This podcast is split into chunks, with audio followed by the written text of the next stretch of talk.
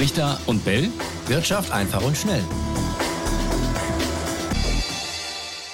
Und damit auch heute ganz herzlich willkommen zu einer neuen Folge Brichter und Bell Wirtschaft einfach und schnell. Zweite Folge im neuen Jahr und äh, neues Jahr, neue Zinsen. Die Anbieter überbieten sich gerade mit ihren Angeboten. Es gibt wieder Zinsen aufs Ersparte. Ein Online-Broker wirbt jetzt sogar mit äh, 2% effektivem Jahreszins. Raimund, was ist da los? Lohnt sich das wieder in 2023 sein Geld anzulegen?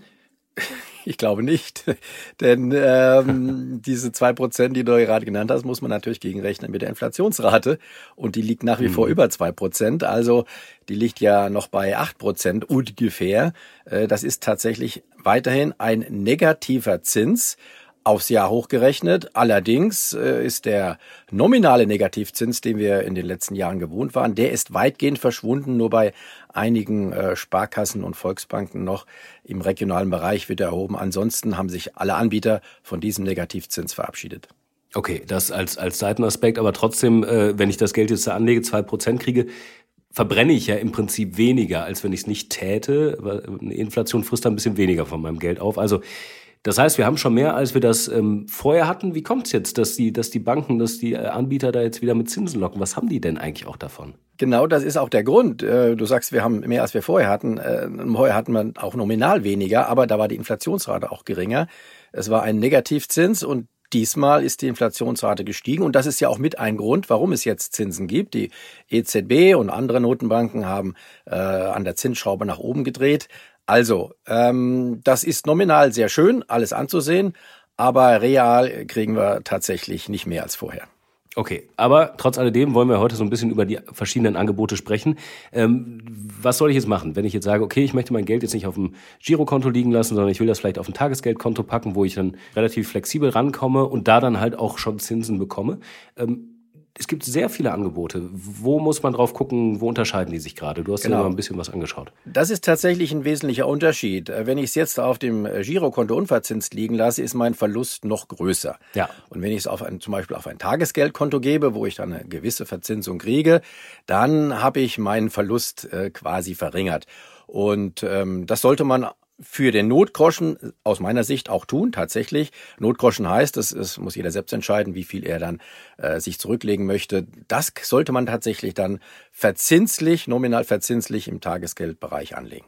Wie ist das ähm, mit dem guten alten Sparbuch? Vielleicht nochmal kurzer Exkurs.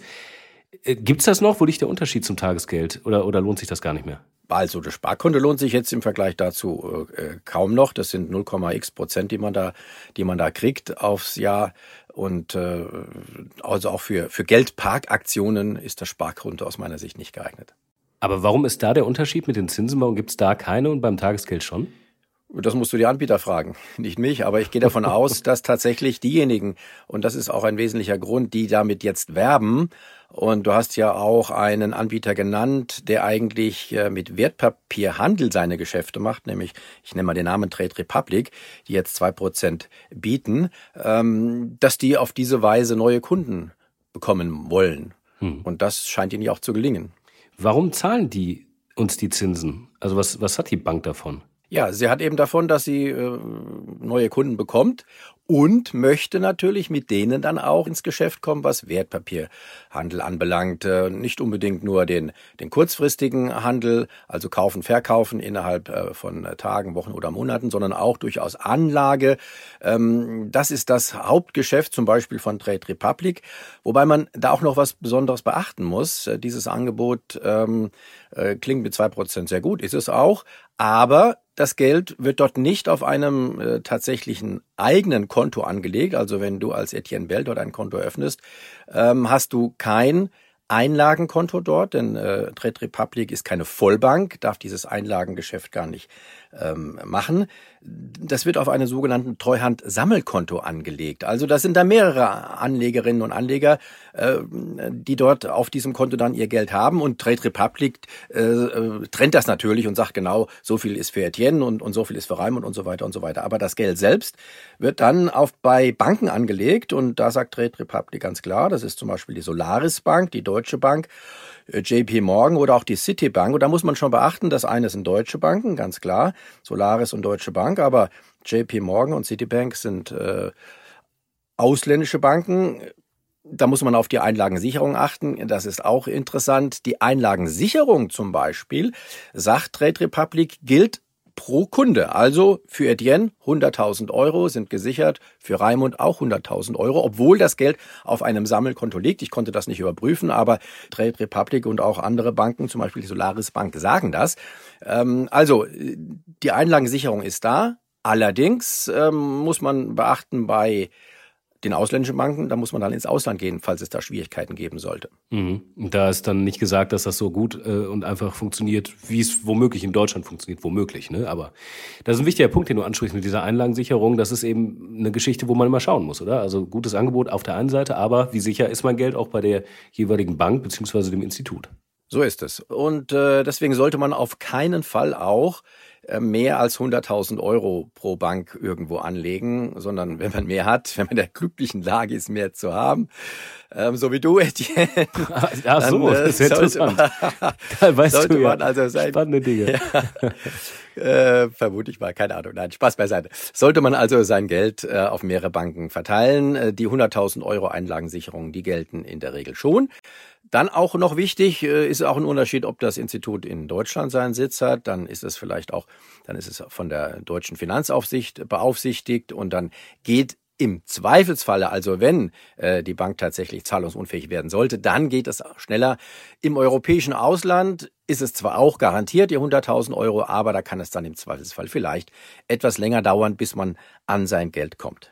Okay, ganz wichtiger Punkt. Ähm, Zinsen muss man ja versteuern, ne? Darf man nicht vergessen bei dem Ganzen. Also ich glaube, im Moment lohnt sich nicht, weil es nicht genug ist, was bei rumkommt. Und äh, dann gibt es ja auch entsprechend ähm, noch ähm, mit dem Sparerpauschbetrag, also wollen wir jetzt auch nicht so sehr ins Detail, aber bei der Steuer muss man erstmal einen gewissen Betrag erreichen, damit man es versteuern müsste. Aber in der Theorie müsste man es versteuern. So ist es. Die Steuer mag man kritisieren, weil der Zins ja nicht mal die Inflation ausgleicht. Es ist aber so. Wichtig ist auch, dass die Steuer gleich von der Bank ans Finanzamt abgeführt wird, denn es handelt sich um eine sogenannte Quellensteuer, die wie die Lohnsteuer gleich an der Quelle abgezogen wird, also da, wo die Einkünfte entstehen. Und deshalb solltet ihr da draußen der Bank einen Freistellungsauftrag erteilen, damit sie die Steuer eben nicht abzieht. Solche Freistellungsaufträge kann man bis zur Höhe des Sparerfreibetrags aufgeben. Das sind zurzeit gut 800 Euro pro Jahr und pro Person. Für Ehepaare gilt also das Doppelte. Und wenn man das nicht macht, also keinen Freistellungsauftrag erteilt, muss man die Steuer zunächst zahlen und kann das Geld dann allenfalls im nächsten Jahr über die Einkommensteuererklärung zurückkriegen. Jetzt hast du gerade äh, zu Beginn gesagt, äh, 2%, schön und gut, reicht aber nicht, um die Inflation, sag ich mal, abzufedern. Ähm, man braucht zum Beispiel Aktien. Ja, das war ja über Jahre ohnehin die einzige äh, sichere Anlage in dem Sinne, auch wenn im vergangenen Jahr das Ganze sich nicht ausgezahlt hat, da war es nämlich negativ. Ähm, trotz alledem, ähm, Aktien oder auch Rohstoffe oder was auch immer, Immobilien, man braucht noch ein zweites äh, oder drittes Asset. Wie ist das äh, im Moment am Aktienmarkt? Wir haben ja vergangene Woche darüber geredet, dass es massiv nach oben ging, dass es ziemlich gut gelaufen ist. Wo stehen wir gerade? Und ähm, auch noch einen kurzen Ausblick auf die Zinsen in diesem Jahr. Aber erstmal ein Aktienmarkt. Nicht so viel auf einmal. Also den Aktienmarkt, äh, den Aktienmarktausblick haben wir ja äh, ausführlich besprochen. Letzte Woche äh, bin ich sehr optimistisch. Zweistelliges Plus im DAX. Und am Ende, denke ich, wird auch der DAX in diesem Jahr die Inflationsrate schlagen. Äh, wobei ich noch nicht weiß, wo genau die landen wird. Äh, vielleicht äh, bei fünf Prozent, sieben Prozent in dem Bereich. Wir müssen mal sehen. Ähm, da bin ich sehr optimistisch. Das heißt aber nicht, dass nach dem kräftigen Anstieg jetzt schon von über acht Prozent seit Jahresanfang es nicht Rücksetzer geben wird, also nicht jetzt alles in den Aktienmarkt investieren. Meine Empfehlung, Etienne oder auch ihr da draußen, das wisst ihr sowieso, ist ja spart regelmäßig feste Beträge in Aktien oder Aktienfonds. Ähm, da kann euch nichts passieren. So, und jetzt komme ich zu den Zinsen. Zwei Prozent ist so gerade der grobe Schnitt, äh, mit dem geworben wird, äh, zum Beispiel dann auf ein Tagesgeldkonto. Ähm, wird das in diesem Jahr noch weiter hochgehen oder ist jetzt erstmal ein Level erreicht, äh, wo die Anbieter auch nicht mehr machen können oder nicht mehr machen wollen, weil es schon ausreicht, um die Leute zu sich zu holen? Oder was ist da noch möglich? Der Trend kann tatsächlich noch ein Stück weiter nach oben gehen. Äh, ich sehe das ja auch. Ich habe selbst bei einer anderen Bank äh, jetzt mein Geld geparkt. Die heißt C24. Da gibt's 1,75 Prozent jetzt für Tagesgeld. Ähm, auf deine 100.000. Sogar bis eine Million könnte ich dort oh. anlegen, haben die gesagt, ja. Aber natürlich, so viel habe ich nicht.